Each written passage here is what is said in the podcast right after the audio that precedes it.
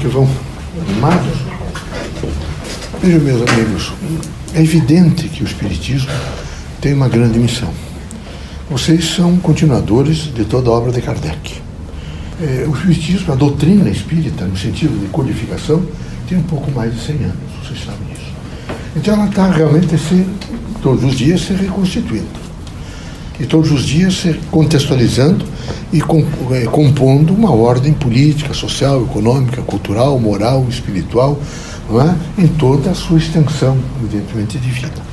É muito interessante compreender a obra de Kardec e compreender não é, a sua solicitude a sua dimensão de aceitar o seu campo missionário para codificar a obra. Os espiritistas devem ser extremamente resistentes, muito fortes é, e cooperadores no sentido dessa construção de um mundo novo. É preciso construir um mundo novo. Se vocês pudessem, nesse momento, se desprender um pouco e ir até a África, nunca mais vocês se queixariam da vida. Tamanho é a devastação em algumas áreas da África. Se vocês fossem em alguns países árabes, onde estão sendo bombardeados quase todos os dias, vocês viriam a miséria, por exemplo, de crianças abandonadas, morrendo a mim, vocês viriam o sofrimento, evidentemente, de irmãos nossos. Se vocês nesse momento atentassem um pouco para centros grandes, né, como Rio de Janeiro, Tóquio, o Brasil ainda, o problema cultural brasileiro se agrava muito, por caso do Rio de Janeiro, São Paulo, Recife, Porto Alegre, própria Curitiba. O número de pessoas e de dependentes químicos é enorme.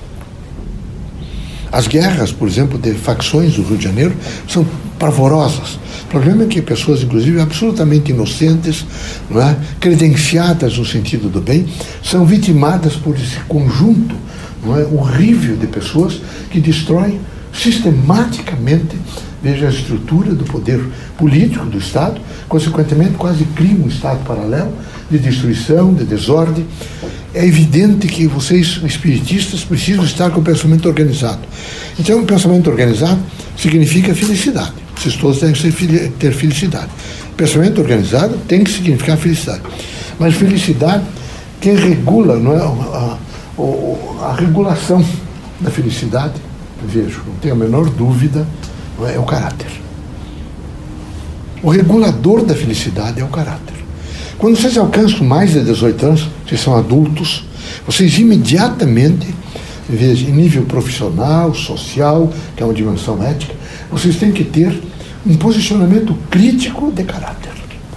Os espíritas devem ser conhecidos na comunidade como homens íntegro, íntegros, probos, com caráter. Quando se referirem a vocês, eles têm que saber que vocês são criaturas que têm uma responsabilidade não é política, social, cultural, moral, enfim, em todas as excepcionalidades da vida, deve haver em vocês esta força do caráter. Ele não é nada, ele é tudo, porque ele é o exemplo, e o exemplo não é nada, é tudo. Veja, a vida inteira vocês, todos os homens, uns seguem os outros. E vocês vejam o que foram os grandes homens.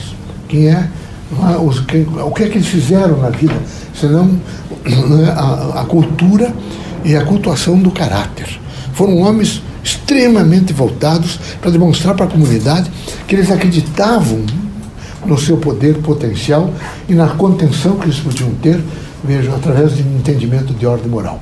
Então, é preciso sempre entender isso. Quem regula a felicidade é o caráter. O regulador da felicidade é o caráter. Quem não tem caráter, quem fala muito, quem não pensa para falar, quem não faz ajuizamentos críticos para fazer avaliações, é são criaturas que têm caráter fraco.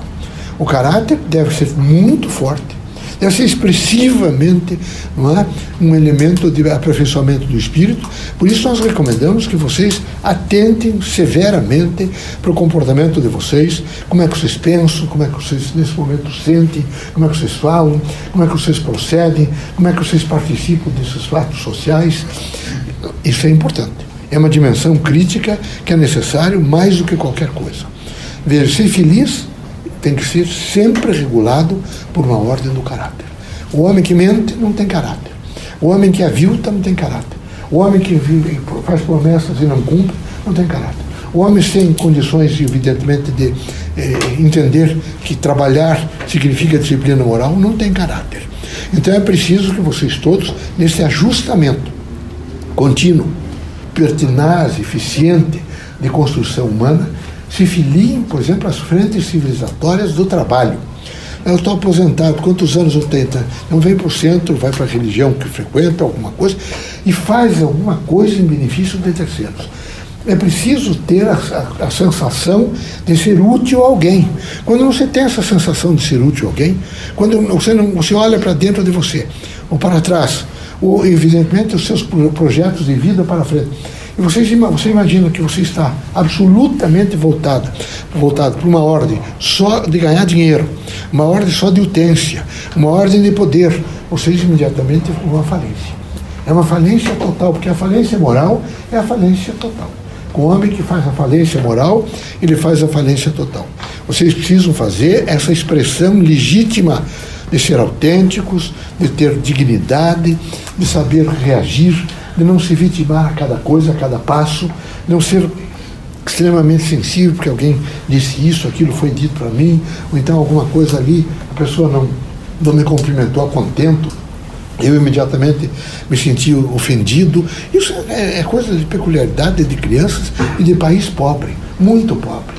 Os países, evidentemente, ricos, os países de cultura rica, eh, eu não digo de riqueza material, eu estou falando de riqueza cultural, espiritual, moral. São criaturas que tendo, têm uma confiança em si mesmo, conhecem seu, o, o seu patamar de vida, e não é porque dois ou três o apontam e dizem que ele é acelerado ou que ele é santo, que ele efetivamente se transforma. Ele é o que ele tem consciência de ser. Então é fundamental que vocês todos tenham essa consciência do ser. E na consciência do ser, vocês operem toda essa fatologia, todos esses processos que vocês têm que fazer em um cotidiano diversificado, mas sempre com a consciência do que vocês são. Eu sou, dão o nome de vocês, eu sou um sujeito ativo, eu sou um sujeito de caráter, eu sou um sujeito que tem uma história de vida, eu não, não de maneira nenhuma vou tergiversar essa história de vida. E sabem, meus amigos, é, tenho 100, cento e poucos anos de Espiritismo. Eu tenho mais de 100 anos que me manifesto. Vocês sabem disso. Então eu tive lá em vários lugares, lá no Rio Grande do Sul, manifestando em centros espíritas, construindo centros espíritas. Eu tive no Rio de Janeiro, eu tive na Paraíba, né? eu tive eh, lá em João Pessoa, tive uh, em Pernambuco, eu, eu tive nas barrancas do Rio Paraná, eu tive aqui nas cidades todas do interior do Paraná conversando e me manifestando, às vezes através de pessoas até muito simples, era a, grande semeadura que nós fizemos até a década né, de 50, depois diminuiu um pouco 60 com outros espíritos, semeando uma mensagem nova espiritista. Quer dizer, as sementes estão aí. É preciso, vocês todos, com toda certeza, receber um pouco dos frutos dessa semeadura. É cedo, a doutrina ainda está amadurecendo. E é preciso que ela amadureça através da inteligência de vocês, do bom senso, do espírito crítico, da força de caráter, de um comportamento ilibado e de, uma, de um processo onde vocês dizem: eu sei que o Espiritismo vai trazer melhora para toda a humanidade. Eu dou só um exemplo para vocês. Imagine que nós tivéssemos um nível de mentalidade maior de pessoas que aceitassem o Espiritismo. O, homicídio teria diminuído muito, porque o indivíduo sabe que desencarnado vai encontrar é, com a sua vítima, vai ter que enfrentar, evidentemente, esses excessos todos, que não há, ninguém se extingue com o, a morte. Vocês vejam como realmente a doutrina dos espíritos tem uma missão fantástica. Só que é preciso que os espiritistas estejam ativos. Os espiritistas não são pessoas fracas, que a cada momento, cada esquina, estão chorando, estão desesperados, se queixam da vida. Não.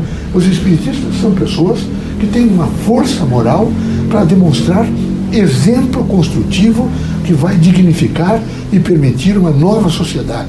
Essa nova sociedade com um novo eixo político, um novo eixo cultural, social, é, econômico e assim sucessivamente. Vocês imaginem como está essa distribuição de bens no mundo. Está horrível. Não é? Basta vocês olhar a cidade que vocês vivem, vocês um número enorme de pessoas, irmãos nossos, que, não é? Quem sabe o último banho que tomaram faz 10 anos ou 8 anos, estão morrendo, evidentemente, por falta até de uma consciência crítica. Comida, comem já furdados nas latas do lixo. É, é lógico que é preciso pensar em uma melhor distribuição em todo, em toda a terra, na composição integral da terra. É preciso uma política onde as políticas públicas dos respectivos governos centrem a pessoa humana. E centrando a pessoa humana, não centrem ideologias de direita ou de esquerda, mas centrem a pessoa humana. Entendam que precisam trabalhar e vivenciar valores em torno da pessoa humana que é preciso pensar nas crianças que chegam, é preciso pensar nos velhos, e vocês têm que estar preparados. Em 10 anos vocês vão ter impactos muito fortes ligados à idade. Vejam, em 10 anos alguns de vocês estarão já com bastante idade, os parentes de vocês estarão com mais idade.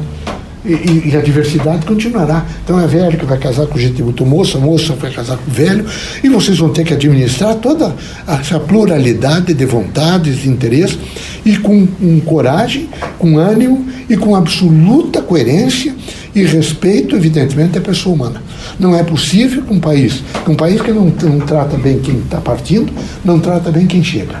E é preciso saber tratar bem quem chega, que são as crianças, e tratar bem quem nesse momento está, evidentemente, saindo. Então, essa distribuição de renda no mundo precisa ser alterada por uma política que, que tenha todo um assentamento moral e uma regulação de ordem de, de eternidade que se não acreditar no processo, evidentemente, dessa reposição, nessa, nessa construção contínua reencarnatória, pelo menos que aceite o sentido dessa não é, substituição de geração a geração, no sentido de dar à geração outra que vem uma melhor qualidade de vida. Mas isso só com uma política e com um pouco de andamento, quem sabe uma expoência de ordem espiritual. Sem essa ordem espiritual não há possibilidade.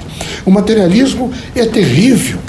Ele quer cada vez mais, vocês devem conhecer as pessoas que nesse momento se amealharam de grandes riquezas, eles querem sempre mais, mais, eles estão continuamente preocupados com lucro, eles não têm uma preocupação com o ser humano. E Deus, quando deu a vocês, cada um de vocês, uma possibilidade de administrar um pedacinho pequeno é para que vocês tivessem, evidentemente, um exercício do coração e atentassem um pouco para os chamados níveis de caridade, que fora da caridade não há salvação.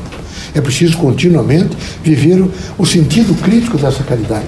Mas eles não pensam nisso, eles pensam permanentemente no enriquecimento, permanentemente num potencial onde eles têm é? cadeiras confortáveis, que eles, sejam permanentemente servidos, que eles têm, evidentemente, por alguma eles, eles se imaginam é, potencialmente mais fortes que os outros, eles acham que eles têm direitos, evidentemente, de ter comando sobre os outros, de influenciar e de diminuir. Bom, essas minhas manifestações em torno do Espiritismo aqui foram intensas. Eu tive com Chicuta, com Baduca em Paranaguá, vocês sabem disso, com, com Henrique Morretes, com médiums, é, o Rodrigues aqui, que aí no, nesse alto para aquela igreja das Mercês, fazíamos alguns trabalhos, federação, a Mary da, da federação, e sempre trabalhando e levantando. Me manifestava em vários lugares. Então, aqui tem exemplos extraordinários. Vejam, por exemplo, a família Osma em Ponta Grossa, que até hoje significa uma composição de exemplo né, de uma política do Espiritismo. Veja a família Torinho, são poucos os Torinhos, é? descendentes de Plínio, que não estejam, nesse momento, voltados para a causa espírita. Quase todos eles, pelo menos, têm uma respeitabilidade em torno do nome espiritista. É preciso que vocês todos, nessa composição de produção de ordem espírita, de distribuição do trabalho espírita, de mensagem espírita, de repartição desses benefícios do espiritismo, e até da consumação dos, dos valores dessa dimensão espiritista, vocês o façam através de uma ordem humana integrada em benefício das pessoas. Porque vocês têm exemplos positivos de criaturas que assim o fizeram. Não é? Vejam Lins e Vasconcelos, e toda a sua fortuna posta em benefício do Espiritismo. A construção, é, inclusive, da imprensa espí livre espírita no Brasil, lá da, de João Pessoa, da Paraíba, até o Rio Grande do Sul. Mocidade espírita é Lins, quem? o grande trabalho de Lins. Se não souberam manter, se não souberam, evidentemente, resguardar a sua memória, o problema não é culpa dele. Ninguém encerra a história, ninguém encerrará a história de Kardec ele tem, o que vale nos homens são as obras. E os grandes homens, as obras estão assentadas na, na, na regulação moral e de caráter. Então, quem vai desintegrar a obra de Kardec? Ninguém. É? Quem vai desintegrar a obra de Mauri ao longo desses anos, desde criança fazendo? Ninguém. Quem vai desintegrar a obra de Chico Xavier? Ninguém. Porque eles, eles têm uma sustentação de ordem moral. E isso é extremamente importante. Que Deus abençoe vocês, que Jesus os ilumine, que vocês sejam muito fortes, não é? sejam íntegros, dignos, responsáveis e absolutamente solidários com a humanidade.